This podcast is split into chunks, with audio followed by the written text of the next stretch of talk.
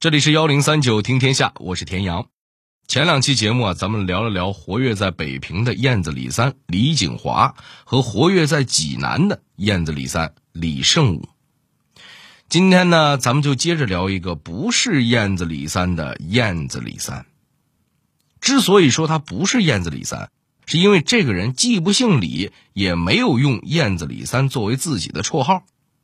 但是他却和燕子李三有着千丝万缕的联系，甚至一九九九年央视播出的电视剧《燕子李三》里，男主角的部分形象和事迹就是参考了这个人的经历。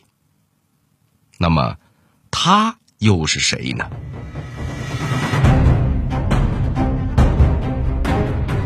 曾经的抗日将领，怎会沦为惯偷？他做了什么，使冈村宁次多年之后撰写回忆录时还捶胸顿足？刺杀叶剑英、暗杀北平市长、做下无数大案的他，会有怎样的结局呢？幺零三九听天下，田阳和您聊聊军统走狗燕子李三，段云鹏。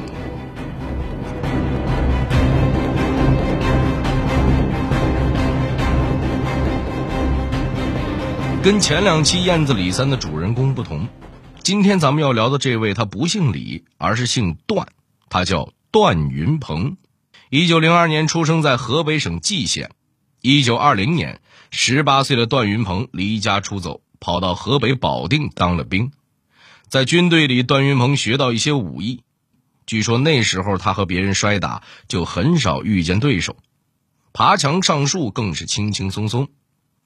在那个军阀混战的年月，有一副好体格的段云鹏升迁挺顺利。一九二七年就担任了上尉副官，专门负责训练新兵。然而，段云鹏升官的第二年，他所在的部队就在军阀混战中被打散了，军中混不下去了。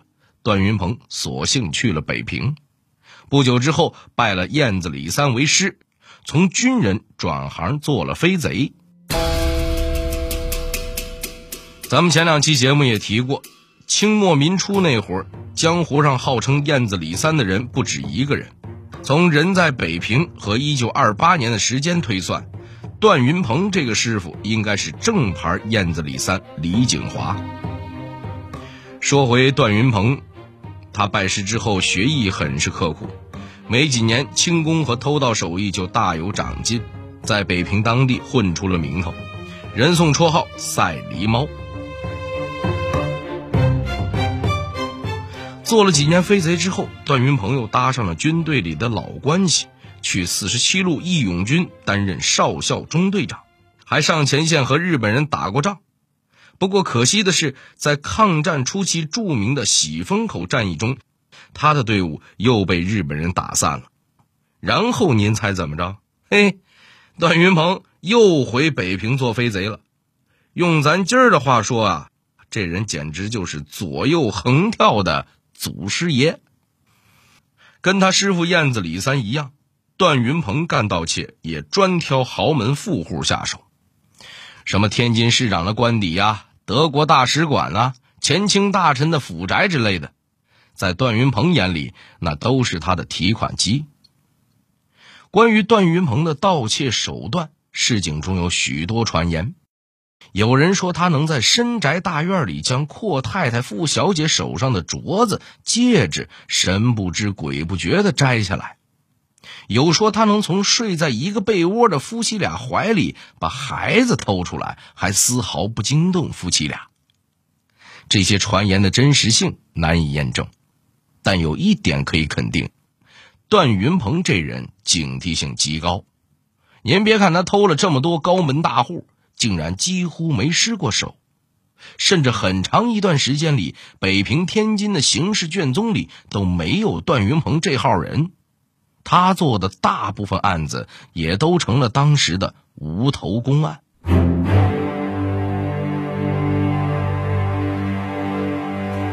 盗窃德国大使、天津市长，放在一般盗贼的履历表中，已经算得上职业生涯巅峰了。但对于段云鹏来说这远不及他最出名的一件大案那会是怎样的案子呢？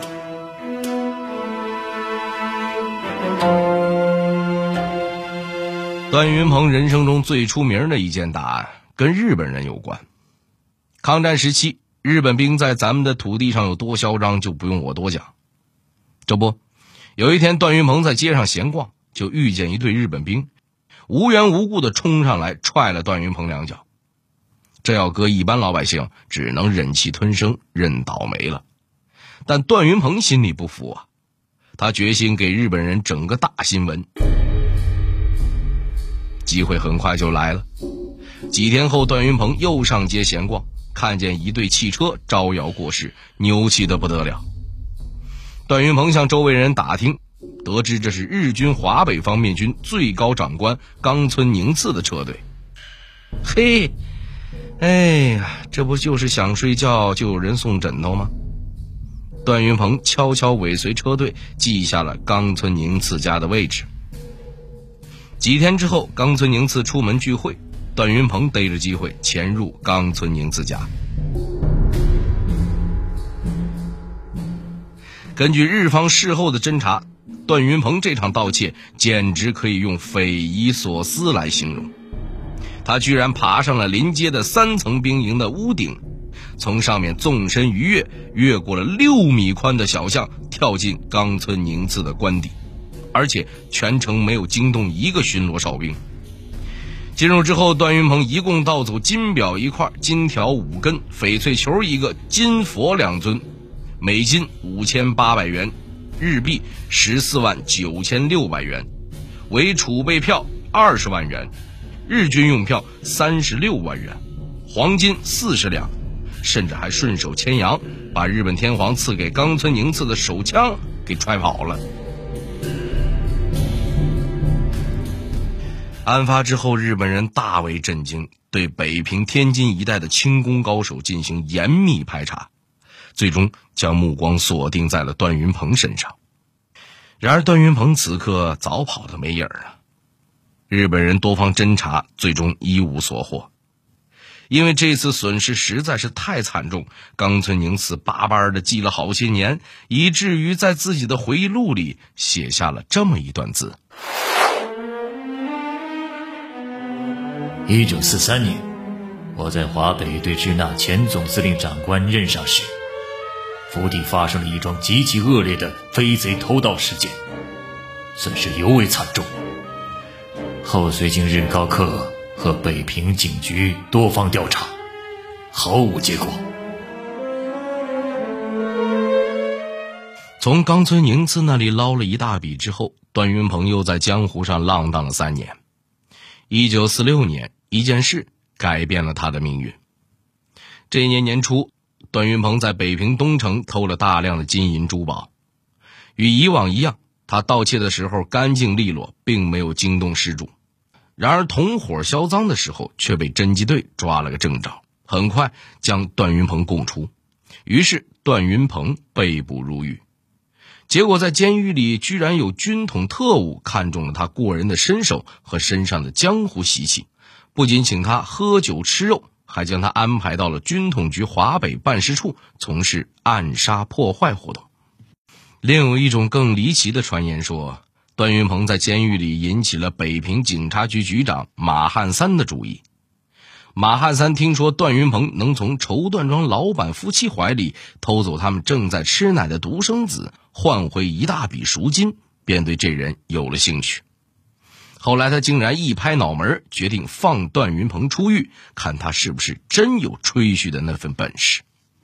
结果第二天天刚亮，段云鹏就满载而归，除了带回许多金银珠宝。他还特贴心的献上一块名贵的、能打点报时的瑞士怀表，把马汉三哄的是眉开眼笑。不久后，段云鹏就被军统吸收，当上了职业杀手。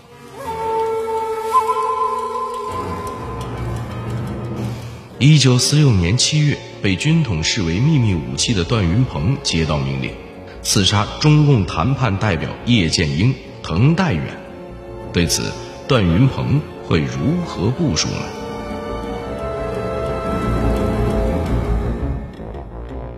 刚开始接到刺杀任务的时候，段云鹏是摩拳擦掌，满口答应。估计他心里寻思：冈村宁次家我老段都偷了个底儿朝天，一个来北平的中共谈判代表算个啥呀？不久之后，段云鹏就趁着夜色靠近了叶剑英的住宅。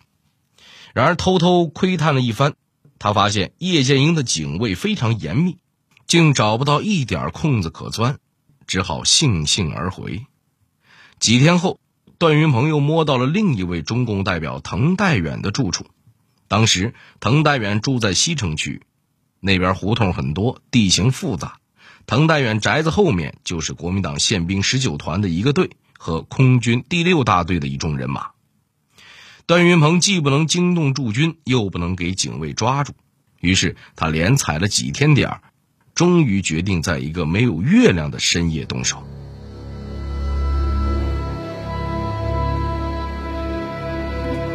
那晚，段云鹏施展功夫，悄悄地从别人的房顶、屋脊一路摸到了滕代远住宅的天棚上。然而，他在天棚顶喂了三个小时的蚊子，也没等到机会。院子里始终是灯火通明，一群警卫围着一锅汤面吃宵夜。段云鹏蹲到天都快亮了，始终没逮着空隙，只能向东溜走。谁知道他正准备从一条小胡同落地的时候，下面黑暗中突然传来一声断喝：“谁？干什么的？”段云鹏哪里敢回答，撒腿就跑，身后立刻传来“啪”的一声枪响，子弹擦着他身边掠过。段云鹏迅速跳到另一条胡同中，才得以脱身。事后，因为共产党代表提出严正抗议。军统见事情已经露馅到不能再露馅了，才下令终止了这场行动。虽然段云鹏此次行动以失败告终，但这并未阻止他给国民党卖命的一腔热血。仅仅一年后，他就给中共地下党组织带去了一场惨痛的灾祸。这件事还要从一九四六年六月底说起，那个时候国共和谈彻底破裂。中共驻北平的人员撤离前，留下了一个五人情报小组。这个小组配备了两部电台，直接与延安总部联系，提供了不少及时准确的重要情报。然而，一九四七年夏天，国民党保密局通过十几部吉普车，带着侦测电台日夜巡逻，测出了中共地下电台的大概位置，在天府夹道方圆六百米至一千米之间。然而这片地方呢，说大不大，说小它也不小，横竖也聚集了几百户人家。如若国民党特务挨家挨户的去搜，肯定会惊动地下党。于是军统的特务头子想起段云鹏来，他安排段云鹏每天凌晨在高处观察，凡是有早早亮灯的人家，都要偷偷的窥探。这活儿。段云鹏干得很是积极，不久之后，他就发现了一条线索：这一带有收音机的住户很多，房顶天线一大把，但顺天府东街二十四号院的天线与众不同，天线杆又粗又高。于是，一天凌晨五点，段云鹏用倒挂金钩的方式偷窥这户人家，发现一名男子洗漱完毕之后，从桌下拿出一个箱子，打开。接下来，他取出耳机戴在头上。段云鹏得到了自己想要的东西，心满意足的离开了。第二天，十九名特务气势汹汹的杀奔顺天府东街二十四号院，将里面的情报人员全部逮捕。随后，国民党军警、宪兵、特务在北平全市展开大搜捕，又抓了十多名地下党员。破坏很快蔓延到了西安、天津、上海等地。因此，被捕的地下党员竟然多达数百人。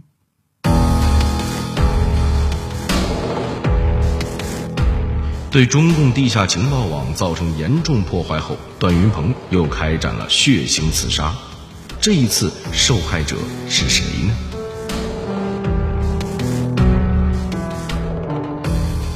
一九四九年年初，段云鹏接到了一个由蒋介石亲口指示、保密局局长毛人凤传达到北平的重要命令：刺杀一个叫何思源的人。说到这儿，咱们简单介绍一下何思源。此人是民国时期著名的教育家，曾在1946年担任北平市长。然而上任不久，何思源就把蒋介石得罪透了。原因是当时大批学生因为东北战乱逃到了北平，饥寒交迫之下，开展了反饥饿、反内战的游行。何思源同情学生啊，不仅下令给他们增加粮食、免费看病，甚至亲自带头冲进北平警备司令部，要求军警释放游行中被捕的学生。这事儿把蒋介石气得直蹦高，通过广播。撤了何思源北平市长的职务。何思源被撤职之后，非但没有消沉丧气，反而开始为北平和平解放而奔走。一九四九年初，他被推举为和平代表，定下一月十八号那天出城和解放军接洽。这样一来，蒋介石彻底急眼了，命令特务尽快杀掉何思源。段云鹏接到命令之后，又使出了他梁上君子的本事。这一次，他竟然带着定时炸弹潜入何思源的住处。一九四九年一月十七号凌晨四点五十分，一道巨响伴随着火光冲天而起，何思源家的二女儿被当场炸死，其余五口人也全部受伤。然而，北平和平解放已经是民心所向。亲人的鲜血没有吓倒何思源，反而坚定了他的信念。一月十九号清晨，何思源强忍丧女之痛，在中共地下党员的保护下走出了西直门，毅然前往共产党前线指挥部。十二天后，解放军和平入城，平津战役落下帷幕。四个月后，段云鹏随国民党逃往台湾。然而，军统局那帮人可没放弃折腾，又在1949年9月、1950年10月和1951年分别派段云鹏潜回大陆，企图搞暗杀活动，却都没有成功。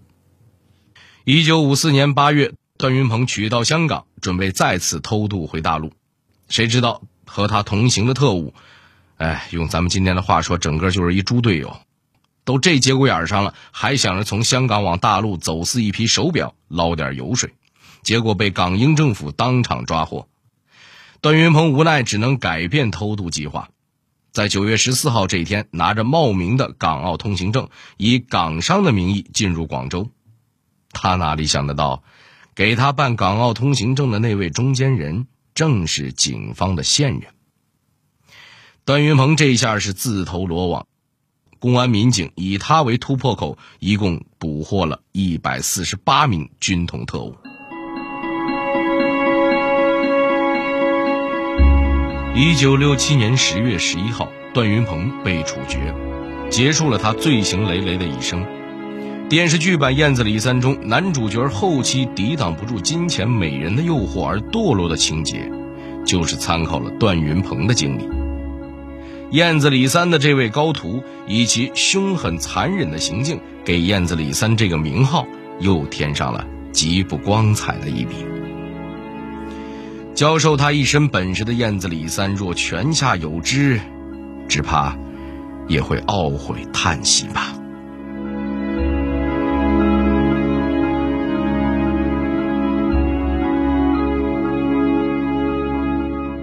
好了，这里是幺零三九听天下，我是田阳。最后，代表节目编辑秦亚楠、程涵，小剧场配音陈光，感谢您的收听。